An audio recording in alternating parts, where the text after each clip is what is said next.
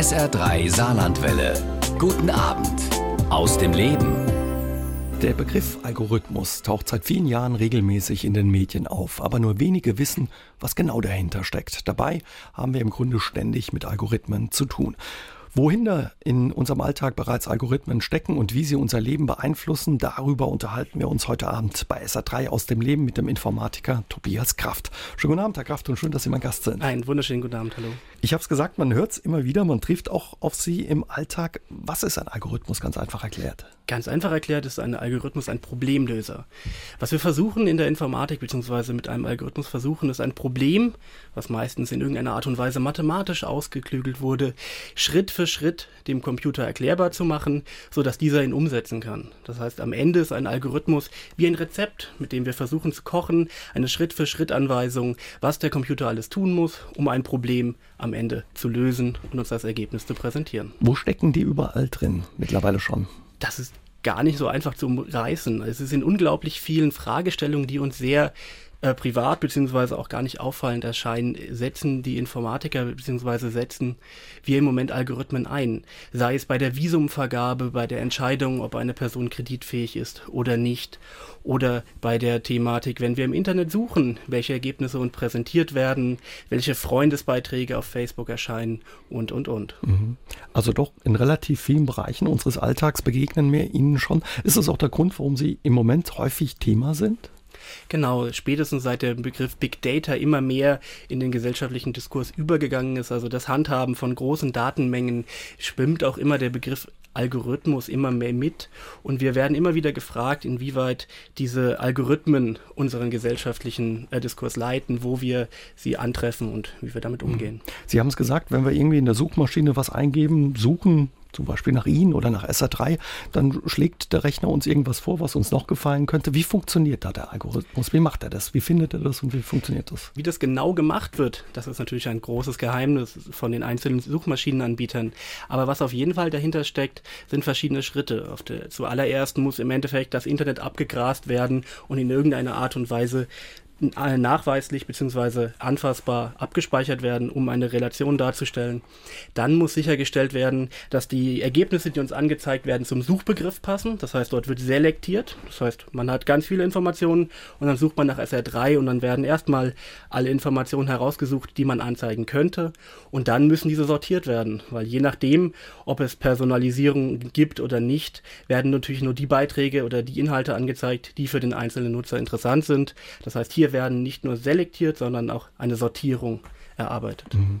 Was sollte jeder aus Ihrer Sicht über Algorithmen wissen? Was ich mir wünschen würde, was ich über, dass ich, äh, dass ich der Nutzer und Nutzer im Internet darüber informiert, wo Algorithmen eingesetzt werden. Es gibt Studien, die sagen, dass über 50 Prozent der Facebook-Nutzer nicht wissen, dass der Newsfeed, also das, was man angezeigt bekommt, wenn man sich bei Facebook einloggt. Zu meine Seite im Endeffekt. Genau, ja. deine eigene Seite, dass diese einer algorithmischen Kuratierung unterliegt. Das heißt, es wird nicht nur entschieden, welcher Beitrag angezeigt wird, Stichwort Selektion, sondern auch in welcher Reihenfolge. Also nicht mehr so, wie meine Freunde mir das entsprechend ins Internet gestellt haben, sondern der Algorithmus entscheidet hier auch, in welcher Reihenfolge ich das angezeigt habe. Viele bekomme. Leute sind ja zu Facebook gegangen vor einiger Zeit, um besser Kontakt halten zu können mit Freunden, die vielleicht auch weiter weg wohnen und wundern sich in der Vergangenheit, in der letzten Zeit, warum sie da wenig erfahren. Hängt es auch mit dem Algorithmus zusammen, dass man Dinge angezeigt kriegt, die einem nicht unbedingt interessieren oder wo man denkt, oh, wie kommen die jetzt auf meine Seite oben? Um das zu verstehen, muss man sich klar machen, was das Geschäftsmodell ist von Facebook. Facebook möchte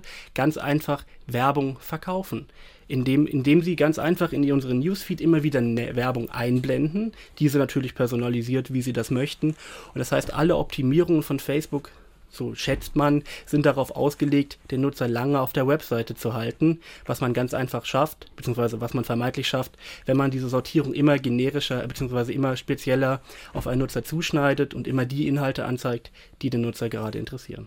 Wir unterhalten uns gleich weiter mit Tobias Kraft, ja, über unser heutiges Thema bei SA3 aus dem Leben Algorithmen. Sie spielen längst nicht nur bei der Google-Suche oder in den sozialen Netzwerken wie Facebook eine Rolle, sondern auch bei der Kreditvergabe, der Einreiseerlaubnis oder bei Prognosen über die Rückfälligkeit von Sträflingen. Algorithmen. Wir unterhalten uns heute Abend bei SA3 aus dem Leben darüber mit dem Informatiker der TU Kaiserslautern, Tobias Kraft. Was würden Sie sagen, wie sehr beeinflussen die unser Leben schon, die Algorithmen? Sie werden in vielen Bereichen eingesetzt und immer wenn sie entscheiden, so, entscheidungsunterstützende Anwendungen finden, beeinflussen sie uns. Also bei der Kreditvergabe bekommt der, die Person XY einen Kredit, ja oder nein, oder ein Visum. Das sind weitreichende Entscheidungen. Mhm. Andere Themen sind äh, die Bereiche der Meinungsbildung, bei denen soziale Netzwerke Einfluss haben können, oder eben die Google-Suche sollte dort äh, eine Manipulation stattfinden. Algorithmen lernen teilweise auch dazu. Wie lernen die? Wie funktioniert das? Das ist ein bisschen kompliziert zu erklären. Grundlegend ist es so, dass sie nicht lernen wie wir Menschen. Was, was Computer recht gut können, sind Muster erkennen. Gerade im Bereich Big Data lernen die Algorithmen verschiedene Muster zu erkennen, Korrelation von Informationen oder Daten aus großen Informationssätzen äh, zu extrahieren und dann zu verstehen, wie sie bzw dann versuchen, daraus Interpretationsmöglichkeiten zu bilden. Was würden Sie sagen, was können die richtig gut und was sind so ihre Stärken, aber wo sind auch die Schwächen?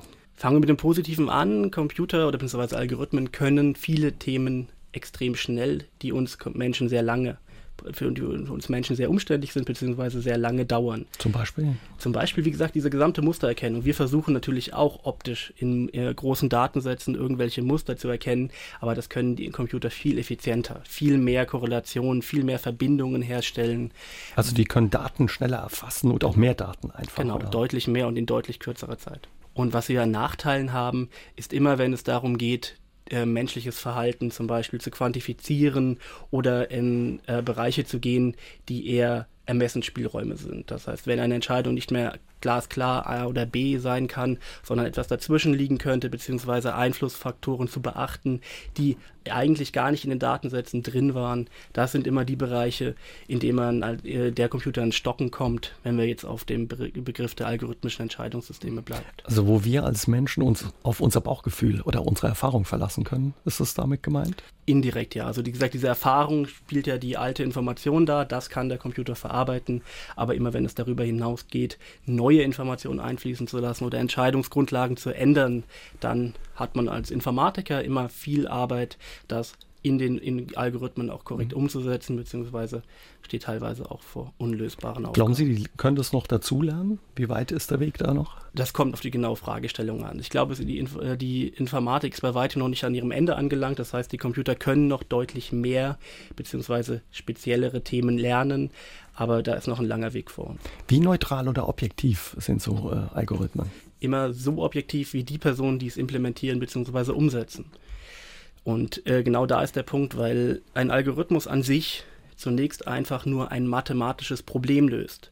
Sei es bei der Routenfindung, hat man ein Netz von Straßenkarten und möchte von einem Punkt an zu einem anderen gelangen. Das heißt, hier ist es nur ein mathematisches Problem zu lösen. Die Interpretation danach und welche Informationen in den Algorithmus hineinfließen, da sind die Knackpunkte.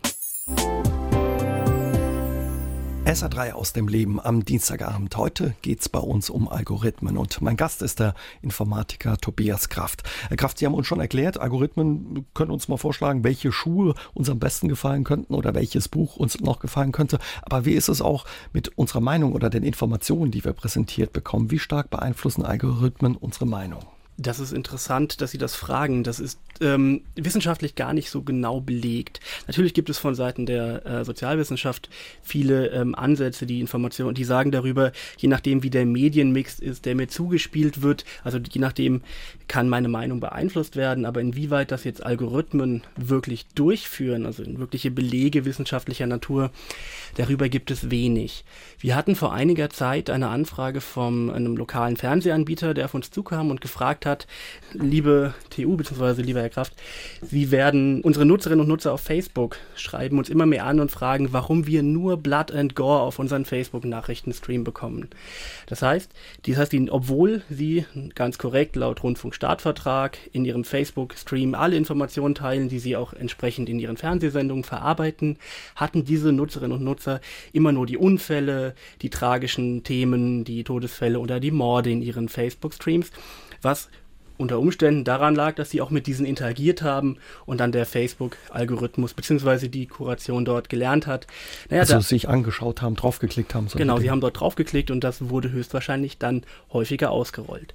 Daraufhin hatten wir überlegt, wie man sowas überprüfen kann. Das heißt, gäbe es eine Möglichkeit zu überprüfen, welche, ob uns, ob die Nachrichtenbeiträge, die in Facebook ausgerollt werden, auf meiner eigenen Seite als Seite gesehen, nicht als Privatperson, ob das neutral passiert, also ob die gleichen Personen das sehen oder ob es da entsprechende Unterschiede gibt. Und es ist von wissenschaftlicher Seite unglaublich schwierig gewesen, an dieser Stelle zu überprüfen, welche Nutzer wirklich welche Beiträge sehen und ob es da wirkliche Gruppen gibt, die unterschiedliche Informationen angezeigt bekommen. Mhm. Warum ist das so schwierig? Weil diese Algorithmen eben so geschützt, gehütet werden wegen Geheimnis, oder? Auf der einen Seite bekommen wir direkt vom Anbieter der Plattform Facebook natürlich keinen Einblick in deren Code und in deren äh, Infrastruktur aus ganz klaren Themen des Betriebsgeheimnisses. Auf der anderen Ebene spricht der Datenschutz dagegen, dass wir irgendein System bauen, der einem Nutzer direkt über die Schulter schaut und alles mitnimmt oder an, mit kopiert und uns an uns schickt, was die Nutzerinnen und Nutzer dort auf Facebook sehen. Weil wir damit natürlich nicht nur die Nachrichtenbeiträge von unserer gewünschten Seite mitschneiden würden, sondern auch alle Privatinformationen von allen Freunden, die diese Person hat und die natürlich nicht eingewilligt haben, dass diese Informationen gespendet werden. Man hört immer bei Wahlen, sei es bei der US-Wahl, aber auch bei der Bundestagswahl, eben von so einer Meinungsbeeinflussung. Was ist da dran? Darauf aufbauend, wie gesagt, auf dem Beispiel von Facebook haben wir uns dann überlegt, ob es diese Filterblasentheorie, diese Filterblase besteht, ähm, ist in, im Jahre 2011 aufgekommen, der Begriff, äh, nach Eli Pariser, einem Internetaktivisten, der gesagt hat, ganz einfach dadurch, dass wir, wenn wir in Suchmaschinen dieselben äh, Themen eingeben, aber unterschiedliche Ergebnisse bekommen, sei dies ein Effekt, der dazu führt, dass Nutzerinnen und Nutzer immer diversere Informationsuniversen aufbauen. Das heißt, ich, ich informiere mich über ein Thema A, über eine politische Meinung A und bekomme dann immer mehr von dieser Meinung angezeigt. Was dazu führt, dass natürlich ich mich über die anderen Meinungen, über andere Parteien weniger informiert sehe, beziehungsweise andere Inhalte angezeigt bekomme. Und daraus, aus dieser sich immer verstärkenderen Echokammer bzw. Filterblase-Theorie heraus, haben wir uns dann überlegt, wie man das Ganze dann auf Google während der Bundestagswahl 2017 einmal genau analysieren konnte. Mhm. Wie haben Sie das gemacht? Wir haben ein Plugin geschrieben, was sich jeder Nutzer runterladen konnte. Das Plugin. ist ein kleines Programm, mhm. was man in den Browser, mit dem man ins Internet geht, installieren konnte. Und das hat ganz offen gesagt, alle ähm, zu bestimmten Suchzeitpunkten öffnet sich ein neues Fenster, öffnet die Google-Seite und gibt von uns ganz klare Begriffe dort ein, sucht sie, alle in Bezug zur Bundestagswahl und sendet die Ergebnisse, die der Nutzer angezeigt bekommt, eins zu eins an unseren Server. Und wir konnten dann genau vergleichen, wie zu diesem Zeitpunkt die Unterschiede war von einer Person, die in Berlin sucht, zu einer Person, die hier im Saarland den Browser geöffnet hat. Und was war das Ergebnis? Das Ergebnis war, dass diese Personalisierung natürlich immer noch unter dem Disclaimer, dass wir keinen repräsentativen Datensatz haben, weil jede Person konnte sich frei entscheiden, daran teilzunehmen, sehr gering ausfällt. Von den zehn Beiträgen, die man normalerweise angezeigt bekommt, wenn man eine solche Google-Suche durchführt, waren ein bis zwei Ergebnisse im Durchschnitt unterschiedlich und Dementsprechend haben wir diese Personalisierung an diesem Bereich quasi erstmal nicht gefunden, beziehungsweise der Filterblase eines der wichtigsten Standbeine entziehen können auf diesem Zeitraum, nämlich nur, wenn wir personalisierte Informationen im Internet verbreiten, kann sich ein solches Informationsuniversum um eine Person bilden. Zeitalter der Digitalisierung ja beherrschen Plattformen immer mehr unser Leben. Sie vermitteln uns Unterkünfte, sorgen dafür, dass wir in Urlaub fahren können oder vermitteln uns unsere Urlaubsreise oder ja, zeigen uns Autos und dahinter stecken Algorithmen. Wie sie arbeiten und was wir über sie wissen müssen, verrät uns heute Abend der Informatiker Tobias Kraft. Herr Kraft, wir haben uns eben über diese Filterblasen unterhalten.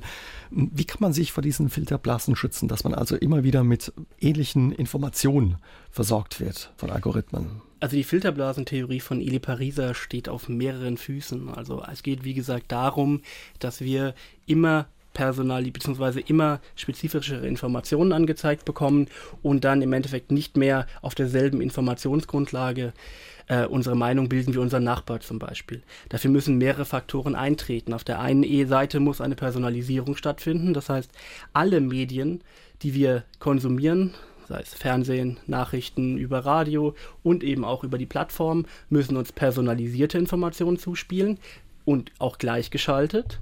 Dann müssen diese Informationen in irgendeiner Art und Weise kritisch sein, weil nur weil ich ein Hundebild immer angezeigt bekomme, wenn ich auf meinen Facebook-Stream gehe und der Nachbar eine Katze, ist es noch nicht so problematisch. Aber wenn ich jetzt zum Beispiel nicht eben diese anderen Medien mehr nutze, nicht Radio höre, nicht Fernseh schaue oder mir eine Zeitung besorge und mich nur im Netz informiere, sei es in sozialen Netzwerken, oder über Seiten, wo vielleicht auch ein Algorithmus hinten dran steht, der gewisse Informationen für mich auswählt, kann ich mich da auch schützen oder? Genau, also da gibt es auf jeden Fall Möglichkeiten. Da wird häufig darüber gesprochen, dass man unterschiedliche Suchmaschinen nutzt. Also man muss ja nicht immer direkt zur komplett anonymen Variante wechseln. Es gibt einerseits äh, äh Webseiten wie DuckDuckGo zum Beispiel, die nur die eigene Suche anonymisiert an Google stellt. Dann kann man die Möglichkeiten nutzen, einfach mal seine Browserinformationen zu löschen, sei es nur die Cookies oder auch andere Themen. Das heißt, dort sich einfach bewusst dazu entscheiden, weniger Informationen im Netz preiszugeben über sich und über sein Surfverhalten, kann dann in den verschiedenen Medien bzw. sozialen Netzwerken und auf Suchmaschinen dazu führen, dass diese Personalisierung einfach nicht mehr so gut klappt und ihnen einfach das Leben erschwert und wir dadurch neutralere oder häufig oder höchstwahrscheinlich neutralere Nachrichten und Informationen gezeigt bekommen. Aber es muss eine Aufmerksamkeit oder ein Gespür bei den Nutzern da sein. Wenn das nicht da ist, tappe ich da in die Falle. Genau, das, das ist diese Aufmerksamkeit, von der wir vorhin gesprochen haben. Wir, wir müssen eine Awareness schaffen dafür, dass wir uns, wenn wir uns im Internet bewegen, wir eben gegenüber dieser Konzernriesen stehen, die mit unserer Aufmerksamkeit Geld verdienen. Und dass, wenn man sich dessen bewusst ist, kann man auch sich bewusster im Internet mhm. bewegen. Ja, die mit unserer, mit unseren Daten Geld verdienen und uns eigentlich relativ wenig zurückgeben dafür oder davon, ne? Na, ganz klar, wenn man nichts bezahlt, ist man selbst das Produkt. Gefährdet das auch ein bisschen ja unsere Meinungsbildung oder kann man so weit gehen, vielleicht ein Stück weit auch unsere Demokratie? Da kann ich schlecht eine Aussage zu treffen, weil ich kein Politikwissenschaftler bin. Ich weiß aber äh, ganz klar, dass wenn man sich einseitig informiert, wenn man eine Person einseitig informiert wird, ist natürlich eine äh, Gefahr der Radikalisierung oder so weiter gegeben.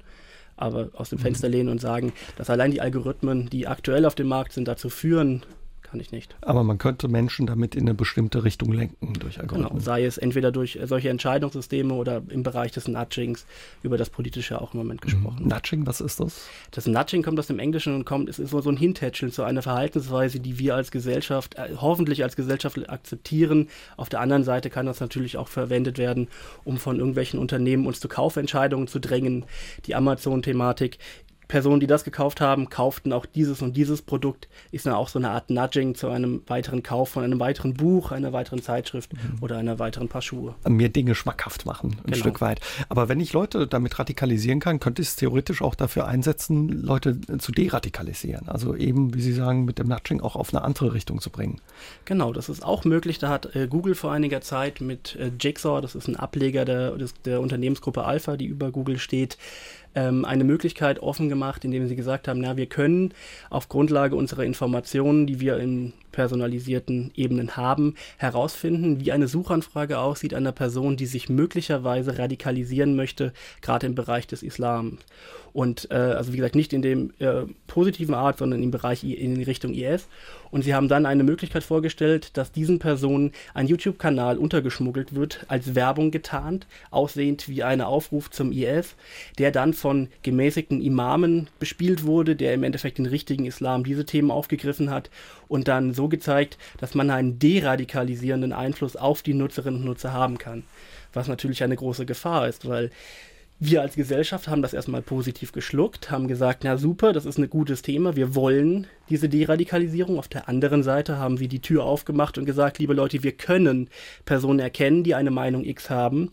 Und hier, wir zeigen euch sogar eine Möglichkeit, wie wir dann gegen, in Anführungszeichen, diese Meinung vorgehen, beziehungsweise eine andere Meinung dort unterschleichen oder unterfüttern. Also man zeigt eben auch, wie man es dann umgehen kann. Ne? Also ja, nicht umgehen. Die, den, die Personen, die als solche erkannt wurden, hatten einfach oben in ihrer, ähm, na, bei ihrer Google-Suche in dem Werbungfeld, das sind ja normalerweise zwischen ein und zwei oder drei Werbeartikel eingeblendet, einen natürlich auch als Werbung gekennzeichneten Aufruf, der dann zu diesem stimmungsmachenden YouTube-Kanal geführt hat. Das heißt, aber allein die Möglichkeiten, die damit offengelegt wurden, sind natürlich dramatisch.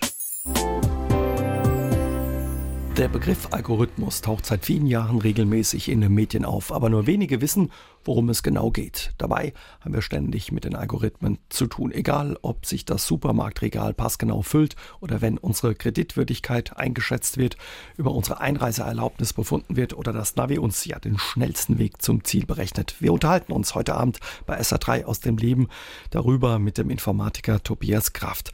Und ich habe schon angedeutet, Herr Kraft, in anderen Ländern ist, was Algorithmen betrifft, teilweise schon viel mehr möglich. Zum Beispiel in den USA werden sie auch in, ähm, im Strafvollzug eingesetzt. Was passiert da oder was, wie werden die da schon eingesetzt? Also je nach Bundesstaat wird in fast jedem Schritt des juristischen Prozesses vor der Entscheidung des Richters bis hin zur Entscheidung, ob eine Person auf ähm, Bewährung freigelassen werden soll, werden Algorithmen zur Rate gezogen in verschiedenen Stufen. Also sei es nur eine Entscheidungsunterstützung bis hin zu unter Umständen sogar Entscheidungssystemen. Äh, da ist man sich, wie gesagt, nicht ganz sicher, ob die jetzt äh, die Richter diese Entscheidung als final annehmen müssen oder nicht, beziehungsweise wie sie sich dort umsetzen. Aber wie gesagt, es ist bekannt, dass in Amerika diese Algorithmen eingesetzt werden.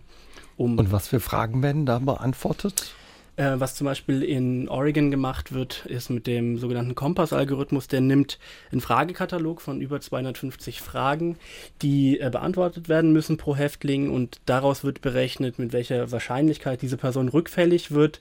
Auch nicht mit einer am Ende liegenden Zahl, sondern es gibt zehn Risikoklassen von sehr niedrig bis sehr hoch und in eine dieser Klassen wird die Person hineingesteckt. Interessant ist es auch noch, dass dieser Fragenkatalog aus drei Bereichen besteht. Und zwar einmal aus rein kriminalhistorischen Sachen, das sind ganz klar Anzahl der Verbrechen, Jahre im Gefängnis und Wohnorte und so weiter, also historische Fakten. Dann fließen Fragen ein, die der Häftling selbst beantwortet. Und es fließen Fragen ein, äh, die der Betreuer dieses Häftlings im Endeffekt ausfüllen muss. Und je nachdem, wo diese Systeme im Einsatz finden, sind da auch sehr persönliche Fragen drin. Teilweise wird gefragt, ob die Eltern kriminell sind und, und, und. Also Fragen, die wir uns in Deutschland für eine solche Entscheidung ja rein juristisch nicht vorstellen können. Ist es nicht problematisch, wenn Algorithmen quasi eine Entscheidung übernehmen oder beeinflussen? Das ist die Frage, weil diese Entscheidungen wurden ja auch im Vorhinein bereits von Richtern getroffen. So subjektiv und objektiv, wie diese nun sein können. Es gibt wissenschaftliche Studien darüber, dass in Israel lassen Sie, nageln Sie mich nicht auf das Land fest, Richter je nach Tagesform vor der Mittagszeit und nach der Mittagszeit unterschiedlich drastischere Strafen verhängt haben, beziehungsweise halt vor dem Essen etwas geneigtere waren, die Person zu verurteilen, was natürlich auch keiner Objektivität entspringt, sondern einem subjektiven Empfindung des Hungers und so weiter. Und die Frage, die, die man sich stellen muss an der Stelle, ist, dass wir nun ein, versuchen, ein System zu generieren, was nicht wie früher, wir bilden einen Richter aus, wir geben ihm 100 Fälle zum Lernen und im Laufe in, in, in, seiner Laufbahn bearbeitet er 1000 Fälle. Das heißt, wir haben eine Lernphase und eine Ausführungsphase. Hier haben wir nun ein System, was wir auf vielen Millionen Datensätzen trainieren können, was dann aber auch auf unglaublich viele Fälle angewendet wird und unter Umständen dann dort die Fehlerquoten viel drastischer ins Gewicht fallen als damals nur bei einer Einzelperson war. In Polen äh, wird es auch eingesetzt, zum Beispiel werden Algorithmen eingesetzt, um zu schauen, ob Arbeitslose, ja, ob sich eine Fortbildung noch lohnt oder nicht. Sehen Sie da nicht eine Gefahr auch, dass man da ja, Leute klassifiziert in der Form? Ja, absolut. Wir haben hier ein quantifiziertes, also ein menschliches Verhalten, was quantifiziert wird in irgendeiner Art und Weise. Das sind ja dann in dem Fall nicht nur historische Daten über Jobs und so weiter, sondern auch Persönlichkeitsprofile, die dort einfließen können. Und je nachdem, wie gut da diese soziologische Arbeit im Vorhinein war, also die ganze Psychoanalytik und was die Personen dann äh, in diese Profile einfließen gelassen haben, die dann in das System eingespeist werden und wie im Nachhinein die Informationen, die der Algorithmus ausspuckt, was am Ende eine Zahl, eine Kategorie, eine Klasse in irgendeiner Art und Weise ist, genutzt wird. Je nachdem, wie diese Punkte zusammenhängen, sind es viele einzelne Faktoren, die fehleranfällig sein können und die das Ganze natürlich dann am Ende über ein Menschenleben entscheiden, ob dieser Person eine Perspektive geboten wird oder nicht. Tobias Kraft ist heute Abend mein Gast bei SA3 aus dem Leben. Wir unterhalten uns mit dem Informatiker über Algorithmen. Herr Kraft, wie groß ist eigentlich die Gefahr, dass solche Algorithmen missbraucht werden? Das Potenzial ist natürlich groß. Im Moment äh, stehen wir da noch an dem Punkt, dass wir sagen, die algorithmischen Entscheidungssysteme, die im, im großen gesellschaftlichen Kontext eingesetzt werden, sind noch keinem Manipulationsmissbrauch, der öffentlich geworden ist, unterlegen, aber die Möglichkeiten bestehen.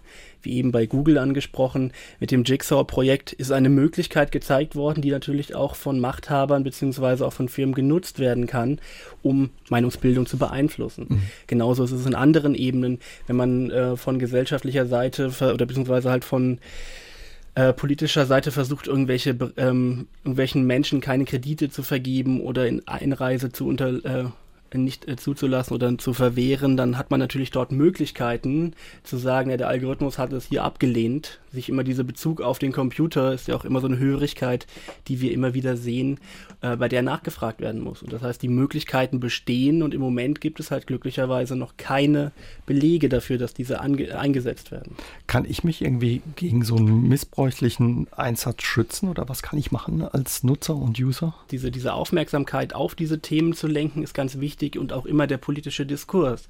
Dann wirklich mal, wenn man bestimmte Fragen hat oder beziehungsweise Auffälligkeiten hat, natürlich einerseits mit der Wissenschaft zu reden, also mit uns, oder halt auch mit den politischen Vertretern vor Ort. Weil nur wenn diese Themen vom Grund auf hineingetragen werden, in die Lokalpolitik landet sie in den weiteren Ebenen und wird am Ende im Bundestag besprochen. Also haben Sie den Eindruck, dass die Leute da zu, ja, zu leichtfertig mit ihren Daten umgehen oder auch mit dem Nutzen von solchen Angeboten? Pauschal kann man das natürlich nicht sagen, aber wir sehen häufig den Punkt, dass man eben diese Gratisangebote nutzt, sei es wie Facebook und andere soziale Netzwerke oder Dienste im Internet, bei denen man sich einerseits gar nicht im Klaren ist, welche Daten man heranträgt, sei es persönliche Informationen oder die so gefürchteten Metadaten, also die Informationen über meine Nachrichten und so weiter. Und auf der Ebene muss man sich einfach im Klaren sein darüber, wie eben schon angesprochen, dass man mit irgendetwas bezahlt. Diese Firmen haben ein Geschäftsmodell und das ist dann in dem Fall die personalisierte Werbung, die sie den Firmen anbieten, um bei mir im Messenger dann irgendwelche Informationen anzuzeigen. Habe ich Möglichkeiten, an diese Daten ranzukommen, die die Unternehmen von mir sammeln? Oder? Da ist jetzt die Datenschutzgrundverordnung in Kraft getreten, die viele Möglichkeiten offengelegt hat, so Daten anzufragen. Und darüber gibt es Möglichkeiten. Also bräuchte man da noch stärker oder ein Stück weiter Gesetzesveränderungen auch? Oder also muss stärker im Gespräch sein, sagen Sie? Es muss mehr drüber gesprochen werden und dann eben auch ja, in der Politik eine Veränderung herbeigeführt werden bei solchen Dingen. Genau, also wie gesagt, die Datenschutzgrundverordnung war in diesem Bereich ein, ein, Schritt in die Richtung. Über positive und negative Aspekte möchte ich mich hier gar nicht auslassen davon, aber auf jeden Fall äh, diese Thematik Datenschutz und wie ich mit meinen persönlichen Daten umgehe, ist da der Faktor, auf den Beacht der Beachtung geschenkt werden sollte. Algorithmen sind heute Abend unser Thema bei SA3 aus dem Leben und mein Gast ist der Informatiker Tobias Kraft. Zum Schluss erklärt er uns, warum eine gesellschaftliche Debatte über Algorithmen notwendig ist und warum wir die brauchen. Ja, warum brauchen wir die gesellschaftliche Debatte über Algorithmen, Herr Kraft? Es hat unglaublich viele Anklangpunkte, aber auf, der, auf den Forschungsergebnissen, auf denen wir sitzen oder von der Perspektive kann man sagen, dass wir als Gesellschaft uns Gedanken darüber machen müssen, wo, also auf der einen Ebene, wo wir algorithmische Entscheidungssysteme einsetzen wollen, wie wir diese einsetzen. Erstmal die Frage, wo, wo darf es überhaupt eingesetzt werden? Wie darf dieses eingesetzt werden? Also im, im Sinne, ist es eine Unterstützung? bekommt zum Beispiel der Richter eine Palette vorgesetzt mit Risikoklassen und die Person, die er gerade zu beurteilen hat, ist in eine dieser Kategorien eingeteilt. Oder haben wir eine Entscheidung am Ende, das heißt nur noch ein Zweiklassensystem, rückfällig oder nicht rückfällig.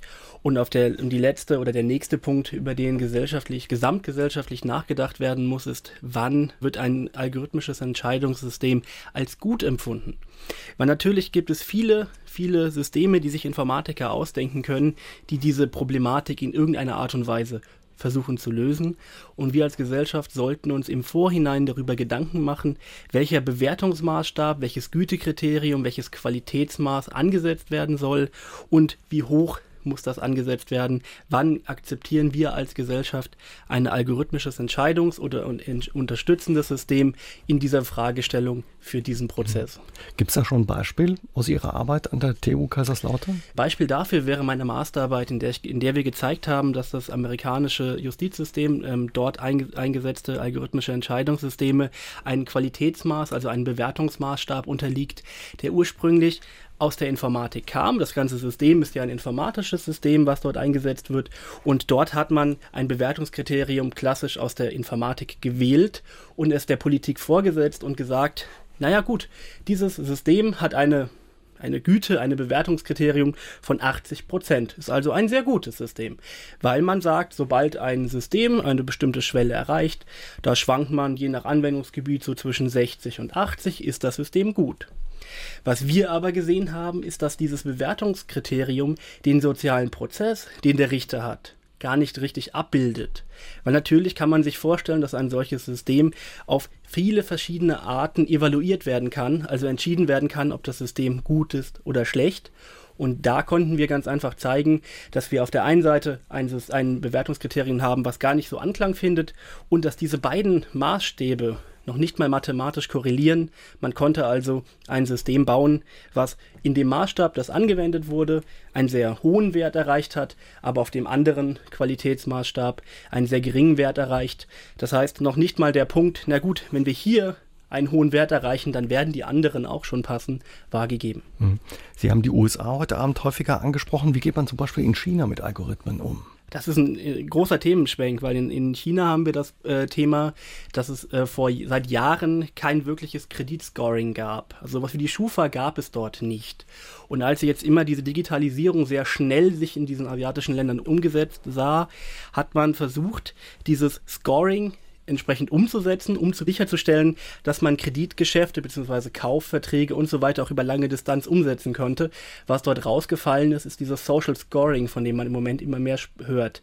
Was wird hier gemacht? Es werden nicht nur wie bei der Schufa alte Kreditthemen und so weiter herangezogen, sondern es wird versucht, beziehungsweise es ist im Gespräch, dass auch gesellschaftlich akzeptierte Verhaltensweisen in diesen Score eingerechnet werden.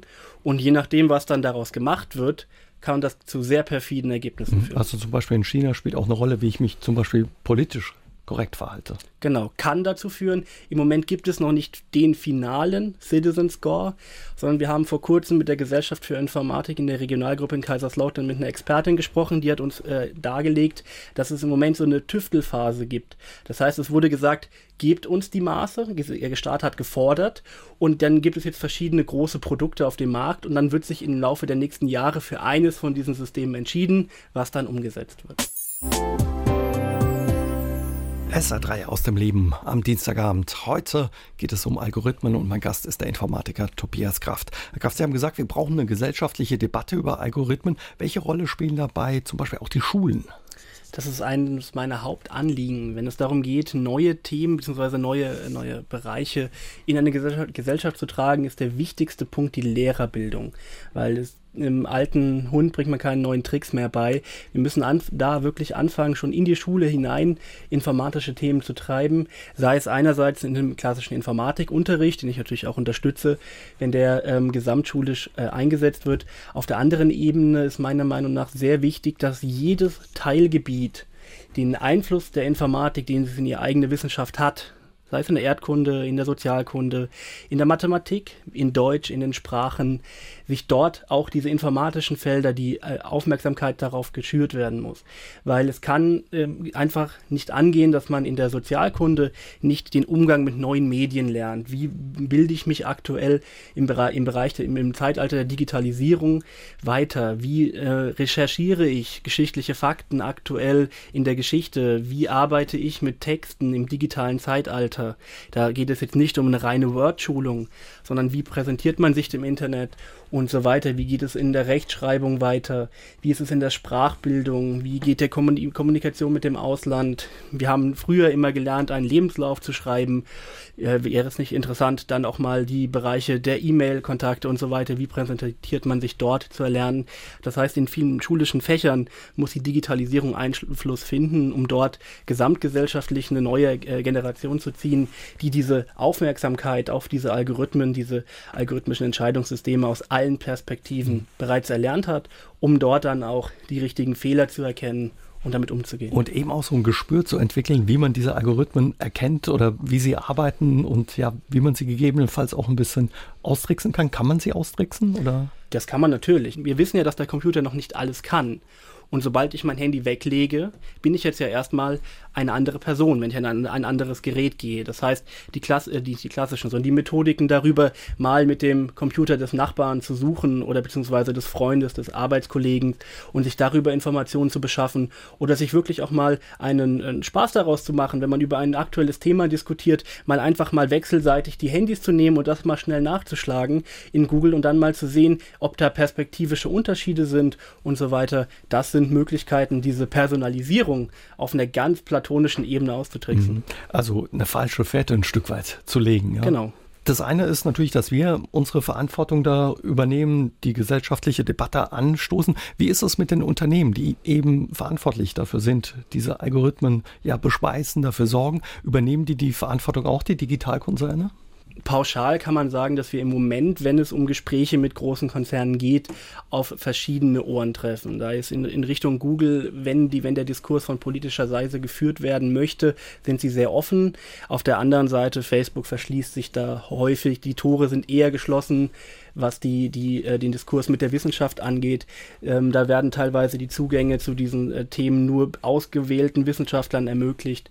Und das ist, wie gesagt, jetzt kein Blaming, also keine, ähm, möchte keine Schuld zuweisen in diesem Bereich, aber natürlich wird unterschiedlich mit den politischen Anfragen umgegangen. Der Fortschritt und die Entwicklung in diesem Bereich, auch in der digitalen Welt, die sind unheimlich schnell. Kommen Sie da bei allem noch mit? Ich hatte früher immer den, den habe es früher nicht verstanden, wie eine, eine, eine ganze Generation von einer neuen Technik abgekoppelt werden kann. Aber bereits jetzt, ich bin 25 Jahre, habe ich das Gefühl, dass es Bereiche gibt, die mich erstmal gar nicht so interessieren, die die Jugend macht, beziehungsweise die Jugendlichen, die jetzt 15, äh, 16 sind.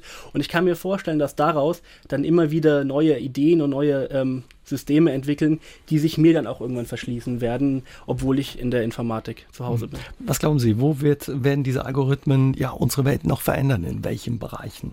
Also eine, eine persönliche Angst hätte ich, wenn es in den Bereich der, der Bildung geht. Also wenn es diesen persönlichen Lernassistenten, der im Moment in der Forschung immer wieder angeteasert wird, wirklich so weit geht, dass er Entscheidungen darüber trifft, welche Lernpakete eine Person lernen darf. Das heißt, es geht dann darum, dass ein Computer mir beim Lernen über die Schulter schaut und schaut, welche Arbeits- und Lernpakete habe ich absolviert und mir das nächste zur Verfügung stellt. Weil es ist ja sogar so, dass wenn wir im, im optimalen Lernumfeld einen, Lehr einen Privatlehrer haben, noch nicht mal dieser Mensch so viel Einblick in, den, in, die, in die Köpfe der Kinder hat, um ein optimales, also ein Optimum zu schaffen. Und dort sehe ich im Moment den Computer noch nicht als, beziehungsweise ich hoffe mal nicht, dass er dort die, äh, die Position eines Lehrers wirklich übernimmt. Irgendwann. Aber das könnte so ein Bereich sein, wo Algorithmen in Zukunft auch eine Rolle spielen können. Genau, das kann natürlich der Fall sein. Wir haben heute Abend viel über ja diese Suchmaschinen, Plattformen, Netzwerke, sozialen gesprochen. Wie ist mit Ihnen? Nutzen Sie die noch mit gutem Gewissen? Also soziale Netzwerke zu nutzen, ich möchte jetzt auch gar nicht davon abraten. Ich möchte, wie gesagt, immer darauf hinweisen, dass man sich darüber im Klaren ist, was einmal im Internet steht, steht dort für immer. Ist eine Plattitüde, aber die ist wichtig. Ich persönlich nutze sie immer weniger, weil ich sehe das, also ich sehe den Nutzen nicht mehr. Ich habe durch Digitalisierung verschiedene Möglichkeiten mit meinen, also der große Vorteil ist, ich bleibe ja mit weit entfernten Freunden in Kontakt. Und das jetzt alles auf eine Plattform zu ziehen, in ein soziales Netzwerk, den Nutzen sehe ich nicht mehr. Ich habe meine Kontaktmöglichkeiten über Messenger, da muss man sich darüber Gedanken machen, dass man eben nicht nur WhatsApp nutzt. Vielleicht investiert man wirklich mal die zwei Euro für einen verschlüsselten Dienst wie Streamer und dann wirklich einen direkten Kontakt sucht. Wie gesagt, da bin ich mit meiner persönlichen Meinung einfach so weit, dass ich sage, dass man dieses alles einnehmende soziale Netzwerk gar nicht mehr so braucht. Und eben ja, mit offenen Augen und Sinn diese Dinge benutzt. Vielen Dank, Herr Kraft, für diese Sendung und den Einblick heute Abend. Das war sehr spannend. Dankeschön für Ihren Besuch. Gerne. SR3 aus dem Leben. Immer dienstags im Radio, danach als Podcast auf sr3.de.